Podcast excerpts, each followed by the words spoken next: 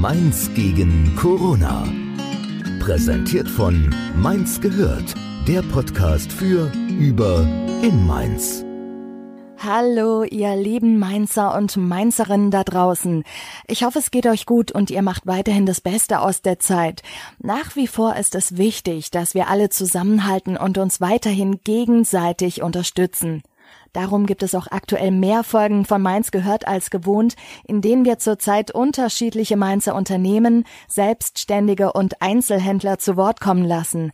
Heute hat uns eine Nachricht von Jennifer erreicht. Wer ab und zu in Gonsenheim unterwegs ist, der kennt sie und ihr Geschäft bestimmt. Das alle Leute. Liebes Team von Mainz gehört, hier ist die Jennifer vom Alleleut und ich möchte mich erstmal ganz herzlich bei euch bedanken dafür, dass ihr mir die Gelegenheit gebt, einfach mal aus meiner Sicht zur aktuellen Situation zu sprechen. Ja, mein Name ist Jennifer Hahn. Ich bin 36 Jahre alt, Mutter von zwei Kindern. Unser Sohn ist sieben Jahre und meine Tochter ist vier Jahre alt. Und ich lebe im schönen Mainzer Stadtteil Gonsenheim. Ich bin Geschäftsführerin des Kinderladens Alleleut, den ich vor ungefähr drei Jahren gegründet habe und den ich auch mit Herzblut gemeinsam mit meinen drei Mitarbeiterinnen betreibe. Das Alleleut ähm, ist ein Einzelhandelsunternehmen, ein klassischer kleiner, kleines Einzelhandelsgeschäft. Wir sind nur stationär vorhanden, haben also aktuell noch keinen Online-Shop.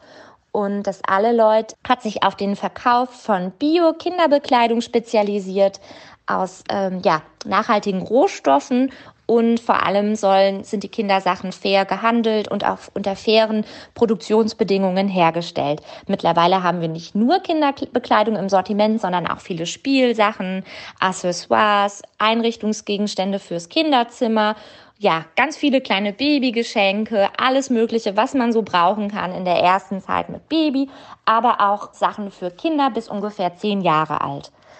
Ähm, das alle Leute ist schon von Anbeginn, vom ersten Tag eigentlich ein Treffpunkt für Familien, für Mamas, Papas, Kinder, ähm, Omas und Opas.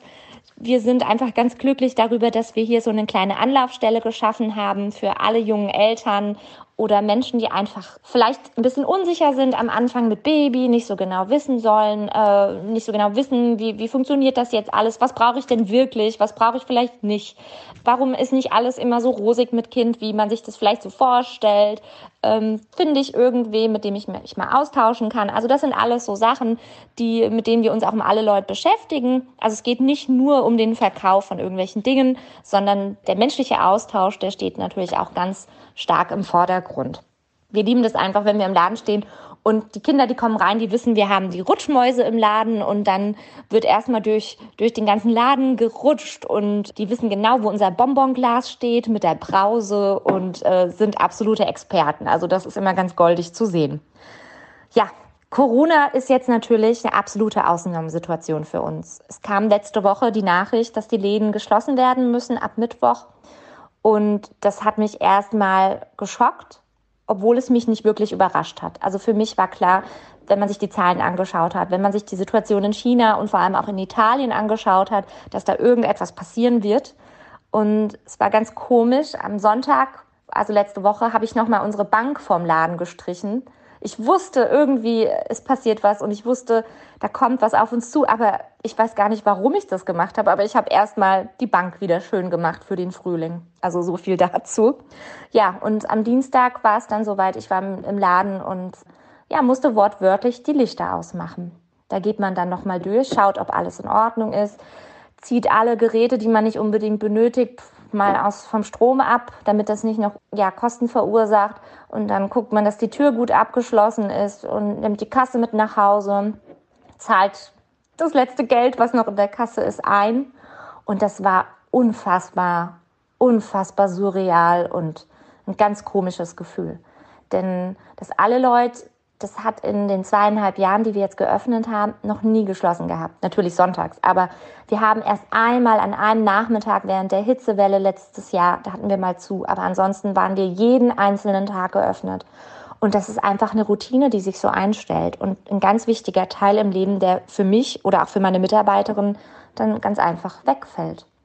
Ja, dann habe ich noch einen Zettel an die Scheibe ge geklebt, meinen Kunden alles Gute gewünscht und dann verabschiedet man sich erstmal. Und das Schlimme ist, dass man natürlich nicht weiß, wie lange das Ganze dauert. Wüsste ich, es dauert zwei Wochen, dann wäre das eine Situation, auf die ich mich einstellen kann. Aber es ist eben noch nicht klar, wie, wie lange das alles dauern wird. Ja, ganz schnell kommt man natürlich auch ins Grübeln und fragt sich, wie überbrücke ich die Zeit? Denn die Miete fällt weiter an. Leider, die Fixkosten fallen weiter an. Die Versicherungen, die man abgeschlossen hat, Kredite, die zurückgezahlt werden müssen, das alles fällt weiter an, nicht zuletzt auch die Löhne.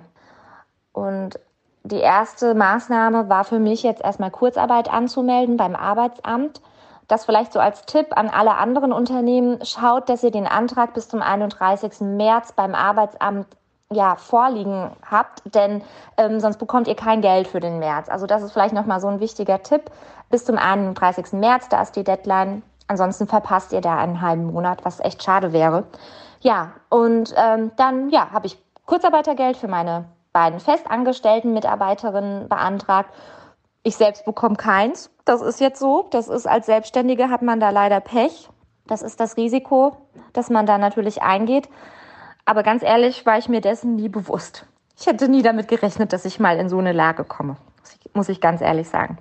Ja, das Kurzarbeitergeld ist die erste Maßnahme. Die zweite ist natürlich, wie bekomme ich jetzt Umsätze? Wie kann ich versuchen, meine Ware weiterhin abzuverkaufen?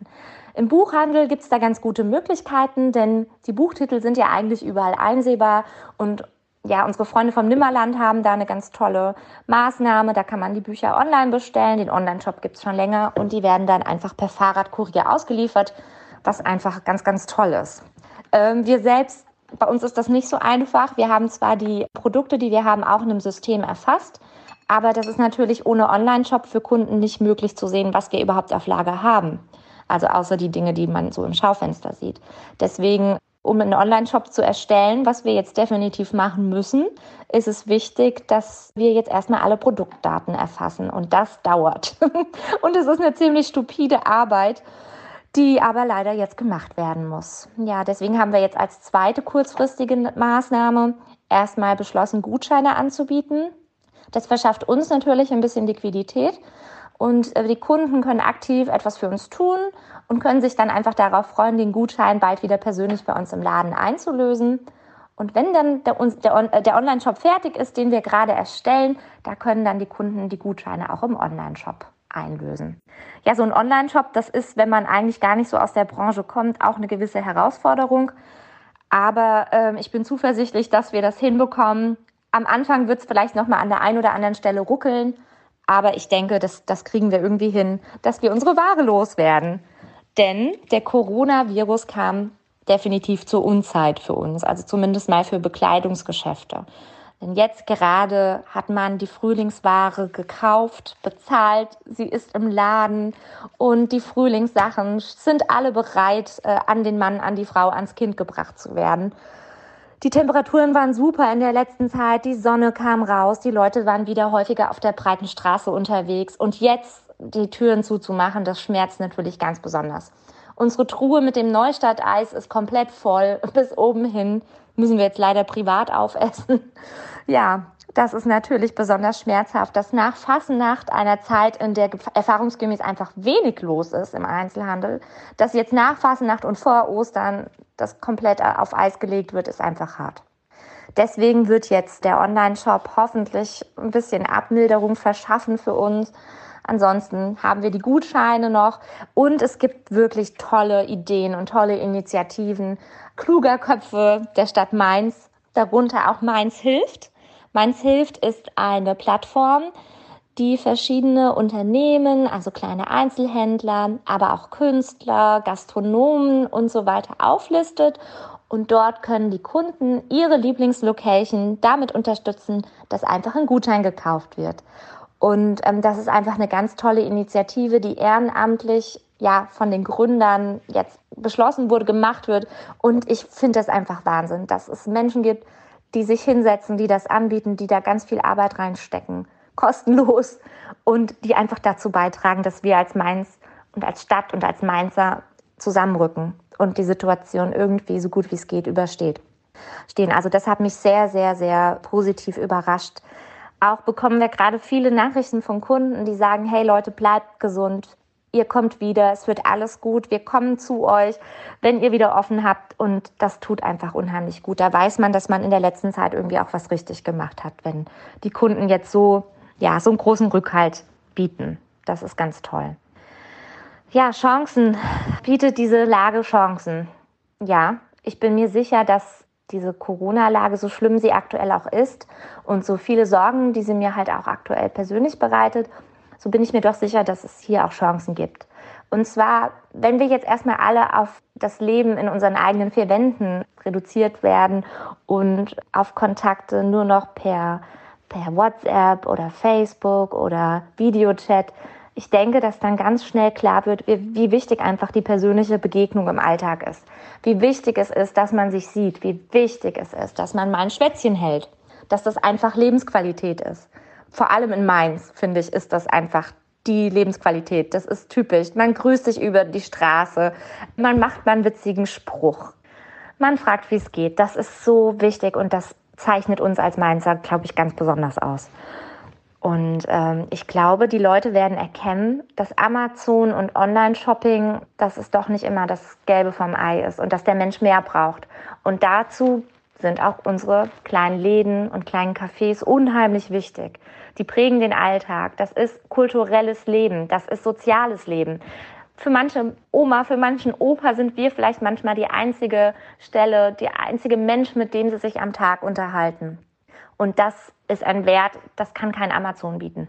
Oder dass wir Arbeitsplätze schaffen. Wir schaffen Arbeitsplätze für Mütter, für Väter, für Leute, die vielleicht flexibel sein müssen. Wir können ganz individuell auf besondere Wünsche eingehen und auf besondere ja, Begebenheiten. Und das können so große Unternehmen nicht einfach. Und ich glaube, wir prägen unsere Region und wir geben unserer Region auch ein Stückchen weit Identität.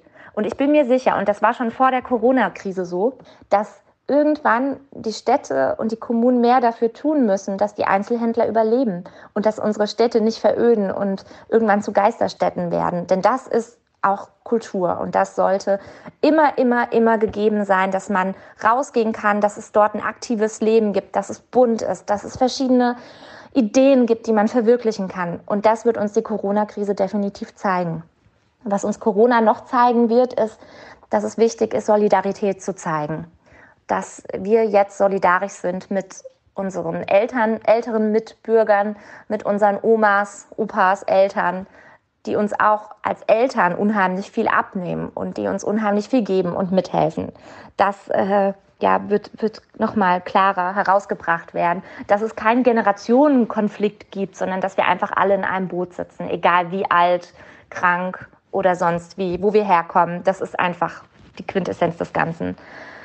Das sehe ich aktuell als Chance, ehrlich gesagt, ja. Auch wenn ich natürlich ähm, persönlich mir schon sehr, sehr viele Sorgen mache. Die Frage, die ich mir immer wieder stelle, ist, wie es denn weitergehen wird.